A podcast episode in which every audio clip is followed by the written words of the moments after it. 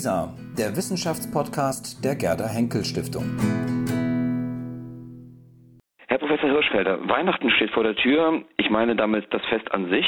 Doch in unserem Alltag ist Weihnachten schon seit Wochen präsent. Straßendekoration, Warensortiment, Werbung, um nur einige Stichworte zu nennen. Verschwindet dahinter das eigentliche Fest, die eigentliche Weihnachtsbotschaft? Ja, was ist die eigentliche Weihnachtsbotschaft? Die eigentliche Weihnachtsbotschaft ist die Geburt Jesu Christi, einer historischen Person, die aber von ihrem Marketing- und Messagegehalt inzwischen völlig in den Hintergrund gedrängt worden ist. Und man kann sagen, im öffentlichen Bereich ist diese Nachricht stark in den Hintergrund gedrängt worden und überlagert worden, während sie im privaten Bereich eine Dimension hat, die wir aus der Perspektive der Kulturwissenschaft nicht kennen und während sie natürlich im sakralen Bereich nach wie vor stark ist. Dennoch, Weihnachten und Kommerz sind heute untrennbar miteinander verbunden. Ist das eine neue Entwicklung oder gehörten Weihnachten und Kommerz in irgendeiner Form schon immer zusammen? Es gibt seit dem 16., 17. Jahrhundert die ersten Weihnachtsmärkte, die ersten Trends von Weihnachtsgeschenken. Das wird aber zunächst auf kleiner Flamme gekocht und auch diese Weihnachtsmärkte, die wir vor allem in protestantischen Städten seit dem 17. Jahrhundert haben, das sind Dinge, die laufen nur temporär ab, häufig nur für ein Wochenende oder an den Sonntagen nur. Da bekommen dann etwa die Bedienstete ihre Weihnachtsgratifikationen. Es gibt ein bisschen Kinderspielzeug für den bürgerlichen Bereich.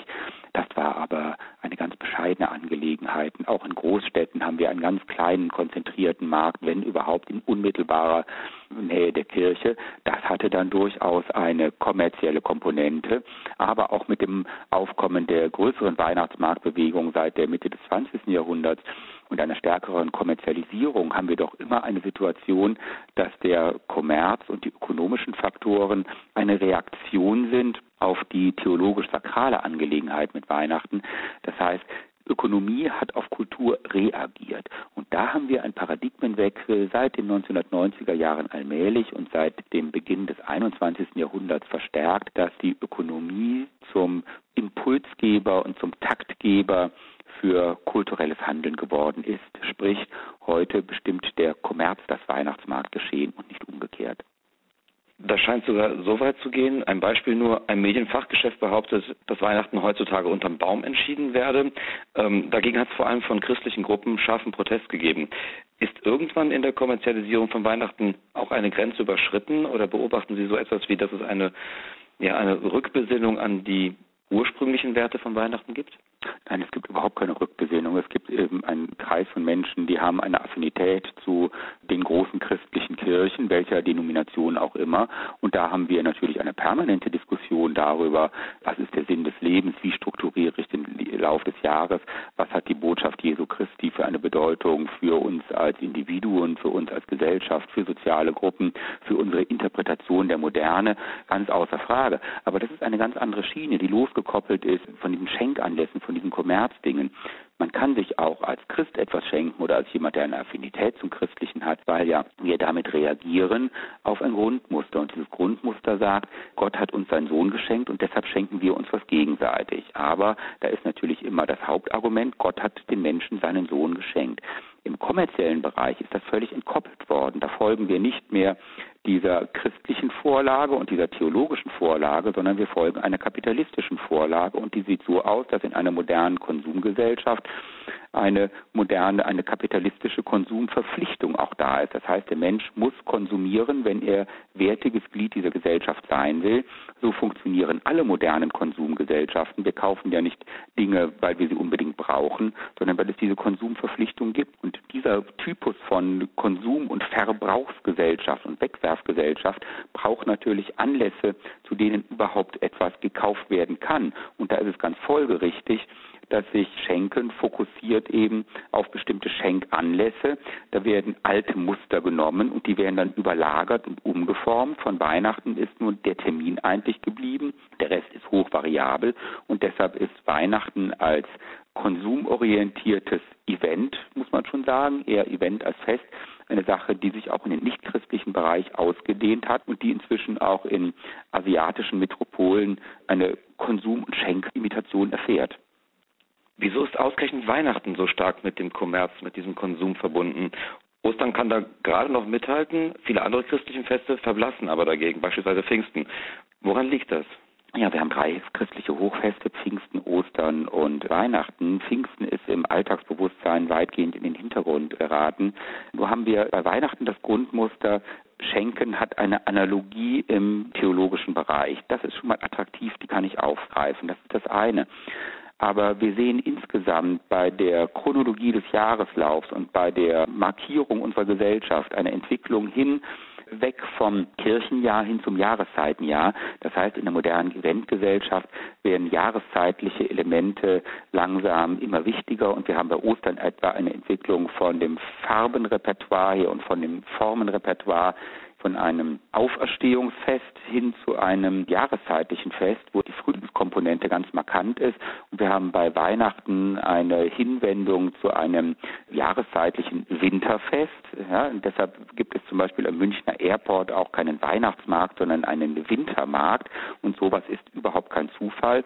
Weihnachten wird da tatsächlich unter Baum entschieden in solchen Kontexten. Und wir haben eine Situation, dass im Winter diese Dinge besonders attraktiv sind, weil die Aspekte einer modernen Freizeitgesellschaft, die hier gefordert sind, überhaupt nicht lebbar sind. Das heißt, wir sind Ende Dezember in der Regel in der Zeit, wo noch kein richtiger Schnee liegt, wo unsere Freizeitaktivitäten eingeschränkt sind, durch die Ungunst der Witterung doch sehr häufig und durch die Kürze der Tage. Und Weihnachten ist eben dabei, zu einem kleinsten sozialen Nenner des Jahres zu werden. Das ist der Zeitpunkt des Jahres, wo man durch die Feiertage, durch die Schulferien, durch den Jahreswechsel, der ja auch immer wichtiger wird, wenn man so eine Möglichkeit hat, dass soziale Gruppen sich überhaupt einmal treffen und dann auch beschenken. Und das überlagert doch die theologisch-christlichen Dinge ganz erheblich. Sie haben es eben schon einmal kurz angedeutet, wenn man schaut, wie andere Kulturen, andere Religionen vielleicht auch diese Zeit verbringen, diese Weihnachtszeit inzwischen überall mit Einkaufen und Verschenken verbunden oder gibt es in anderen Ländern auch ganz andere Gewohnheiten, diese Tage zu verbringen? Es gibt ganz andere Muster weltweit und wenn wir mal die globale Perspektive spannen, dann sehen wir, dass etwa in Südamerika, vor allem in Mexiko, dass die christliche Botschaft eindeutig im Vordergrund steht und der Familienverband im Vordergrund steht und dieses überzogene Schenken gar nicht so eine große Rolle spielt. Wir sehen das etwa im afrikanischen Bereich, der ja auch zu einem gewissen Teil christlich ist, im südlichen und im östlichen Afrika vor allem, dass wir hier eine zentrale Weihnachtsfeiern vor allem im Bereich der Freikirchen haben, dass aber Schenkmuster und auch diese Jahreszeitkomponente und diese Schmuckkomponente fast gar keine Rolle spielen sondern das Ganze eben konzentriert ist auf den sakralen Bereich, wie es bei uns eigentlich bis zum frühen 20. Jahrhundert auch noch gewesen ist. Und wir sehen im asiatischen Raum Städte, die werden inzwischen in hohem Maße weihnachtlich geschmückt. Wir sehen Weihnachtsfeier ähnliche Events im Bereich von Firmen, im Bereich von studentischer Kultur, im Bereich der öffentlichen Kultur, in Einkaufszentren und so weiter. Das ist aber eine dekorative Sache, wo man Weihnachten als Vehikel benutzt, um einem westlichen Lebensstil Ausdruck zu verleihen, weil diese Dinge im privaten Bereich dort überhaupt keine Entsprechung haben. Das heißt, wie in etwa in Shanghai oder in Osaka oder in Tokio weihnachtlich sehr viel geschmückt ist in der Stadt, um diese Lifestyle-Elemente in den Vordergrund zu rücken und um das als Kommerz- und Konsumvehikel zu nutzen, da haben wir im privaten Bereich überhaupt keine Entsprechung. Da findet Weihnachten im privaten Bereich überhaupt nicht statt. Und es ist letztlich, das sind so erste Eindrücke nach einer ersten Erhebung, die multiperspektivisch und multimethodisch durchgeführt worden ist. Wir können aber hier ganz klar ein Forschungsdesiderat identifizieren.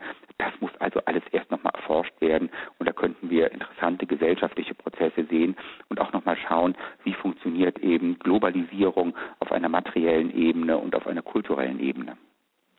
Ein Stichwort zum Thema Konsumgesellschaft.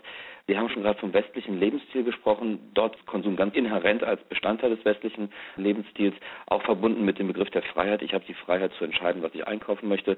Das, was Sie aber beschreiben, klingt alles nach sehr viel Zwang und wenig Freiheit. Ist das nicht ein Widerspruch?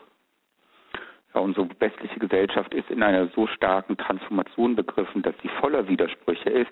Der Mensch bei uns hat natürlich eine Scheinfreiheit, aber es ist für die meisten Menschen in unserem Kulturkreis dürfte es schwer sein, sich den Konsum- und Schenkzwängen anlässlich Weihnachten zu entziehen.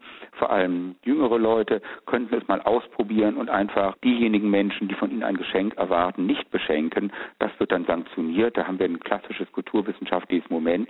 So haben wir Freiheit in dieser Gesellschaft. Wir diskutieren viel über Freiheit, wir haben aber ein Freiheitsdefizit und wir haben auch im Bereich Weihnachten ein Freiheitsdefizit. Medien Konsumgesellschaft, die ganze gesellschaftliche Atmosphäre zwingen doch förmlich dazu, anlässlich Weihnachten in irgendeine Form von Interaktion zu treten, in Anbetracht der Tatsache, dass wir doch eine Gesellschaft sind, die zunehmend entsakralisiert und entkirchlicht wird. Ein ganz erstaunlicher Befund, der aber gleichzeitig Beleg dafür ist, dass wir in Bezug auf Weihnachten einen Paradigmenwechsel haben, faktisch und alltagskulturell gesehen von einem christlichen Fest zu einem jahreszeitlichen und ökonomiedominierten Fest. Herr Professor Hirschfelder, ich wünsche Ihnen jedenfalls eine stressfreie Weihnachtszeit, schöne Festtage, einen vielen guten Dank. Rutsch und vielen Dank für dieses Gespräch. Alles Gute, sehr gerne und tschüss.